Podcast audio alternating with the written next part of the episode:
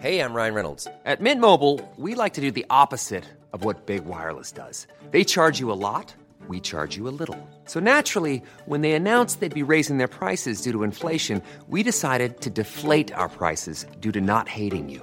That's right. We're cutting the price of Mint Unlimited from $30 a month to just $15 a month. Give it a try at mintmobile.com slash switch. $45 upfront for three months plus taxes and fees. Promo rate for new customers for limited time. Unlimited more than 40 gigabytes per month. Slows. Full terms at mintmobile.com.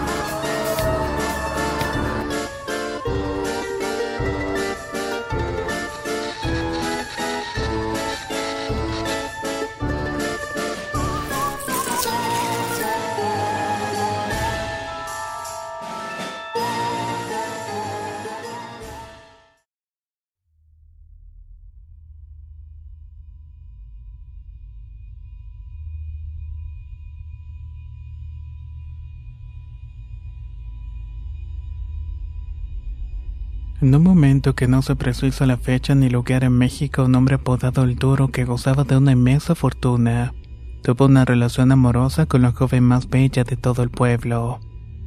Por otro lado, una bebé nombrada Inocencia nació como producto de esa relación, y desde pequeña acostumbraron a llamarla la encopetada. En vista de los continuos escándalos entre el acaudalado hombre y su esposa a causa de la relación con la joven, el duro decidió terminar con esta.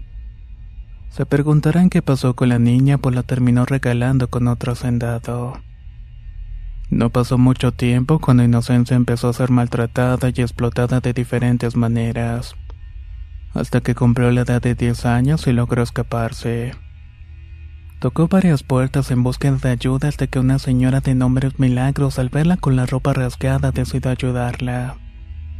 Cuando Inocencia le contó lo que había vivido en la hacienda manos del duro, Milagros quedó horrorizada. Y entre lágrimas le prometió que ella la cuidaría. Con los años abrió paso trabajando a domicilio entre otras casas donde recibía la paga por sus servicios diarios. Dinero que iba compartiendo en los gastos de la casa con Milagros. Cuando cumplió 16 años de edad, Milagros antes de fallecer le dijo que luego de hacer unas investigaciones estaba seguro que ella era su tía porque hace muchísimos años, estando ella muy pequeña, su hermana mayor se había ido a trabajar a la hacienda del Duro y ésta la había embarazado. Luego de que su hermana la trajo al mundo, nunca se supo mal de ella.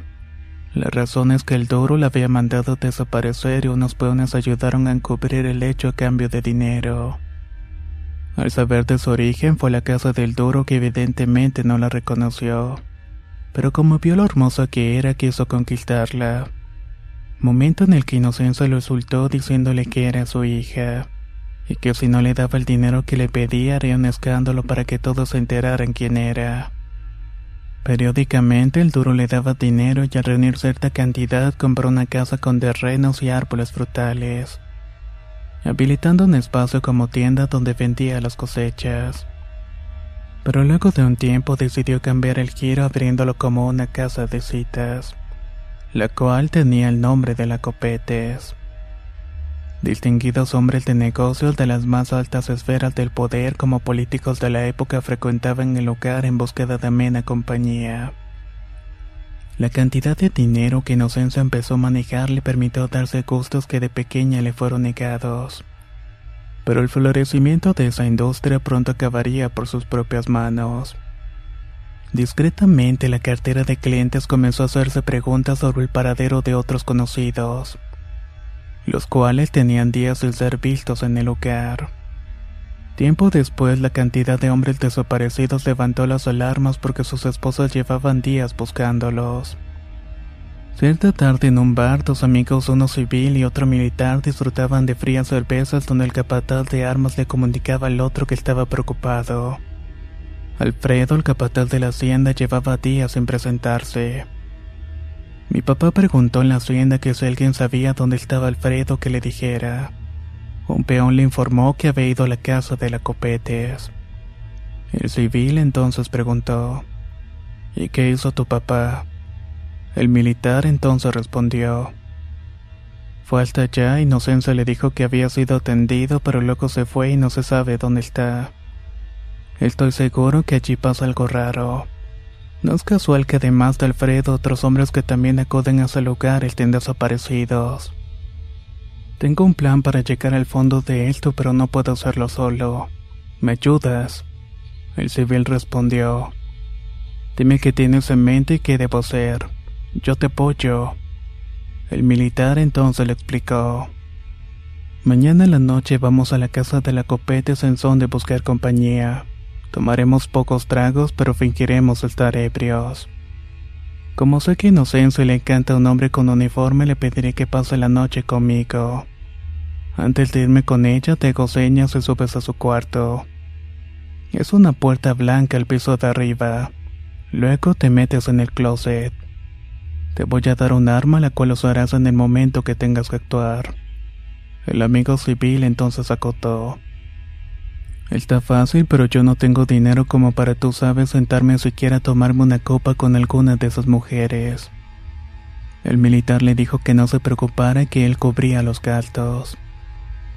Aquella noche la elegancia de ambos hombres captó la mirada de inocencia quien ordenó que dos lindas jóvenes acompañaran al civil mientras ella atendía al militar. Par de botellas de vino ordenó al civil que en medio de abrazos con las jovencitas se las ingeniaba para derramar la mayor cantidad detrás del mueble. Cuando su amigo le hizo la señal, se levantó, dejó el dinero y le dijo a sus acompañantes: Discúlpeme, me retiro porque estoy mareado. Les dijo el dinero para que sigan divirtiéndose. Mientras Inocencia estaba con el militar, el civil aprovechó para subir las escaleras, entrar a su cuarto y esconderse en el closet. En minutos ella entró con el militar a la habitación despojándolo del uniforme. Luego el hombre fingió quedarse dormido boca abajo tras el focoso encuentro. En ese momento Inocencia sacó debajo de la cama unas cuerdas y mientras lo ataba expresó, Ya te tengo como quería. Mereces la muerte como castigo. Cuando el civil escuchó estas palabras, salió del closet y se le acercó apuntándole, deteniendo su acción porque tenía un puñal para clavárselo al militar por la espalda. El militar se colocó boca arriba, se levantó e insultó dejándole al descubierto. Ambos la amarraron y tras su fuerte interrogatorio confesó que los hombres que habían desaparecido estaban enterrados en el fondo del jardín lugar al que la llevaron y la ataron a un árbol hasta que llegaron las autoridades. Desafortunadamente no cumplió con su castigo, ya que ella falleció de un infarto en el trayecto. Cuenta la leyenda que el atormentado espíritu de inocencia deambula por el jardín por los crímenes cometidos.